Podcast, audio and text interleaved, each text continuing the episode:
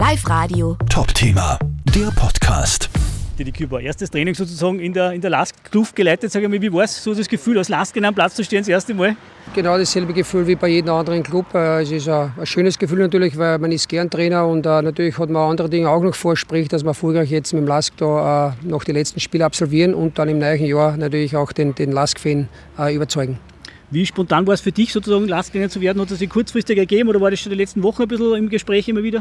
Nein, eigentlich war das, ist das sehr schnell gegangen. Also ich war natürlich überrascht, aber andererseits äh, ist mir als Trainer äh, wirklich äh, hoch erfreut, wenn, wenn ein Angebot kommt. Aber ich habe dann ein wirklich gutes Gespräch mit dem Sportdirektor geführt und auch mit dem Präsidenten und dann war für mich klar, dass ich da äh, die Sache machen will und äh, ich bin zu 100 Prozent jetzt äh, fokussiert auf Lask. Warum hast du gesagt, äh, Lask und die Küber, das passt? Punkt 1 ist es so, dass Lasker äh, ein Club ist, der wirklich riesiges Potenzial hat. Äh, ich denke, dass die Mannschaft auch ganz gut ist und ich glaube, äh, man ist gern Trainer und ich glaube, dass die Mannschaft äh, in der Mannschaft steckt was und äh, das werden wir außerkitzeln jetzt. Gibt natürlich unter den Fans, kann man sich vorstellen, was du auch natürlich war nicht immer ganz rund, die Beziehung. Es ist natürlich ganz klar, dass, dass, dass der eine oder andere natürlich äh, nicht mein Freund ist, aber andererseits ist die Möglichkeit groß, dass man, dass man auch diesen letzten Nicht-Freund überzeugen will und muss. Aber ich denke, äh, ich, äh, es geht dann über Erfolg, es geht dann über, über, über, über gute Spiele und das wollen wir den Lask bieten.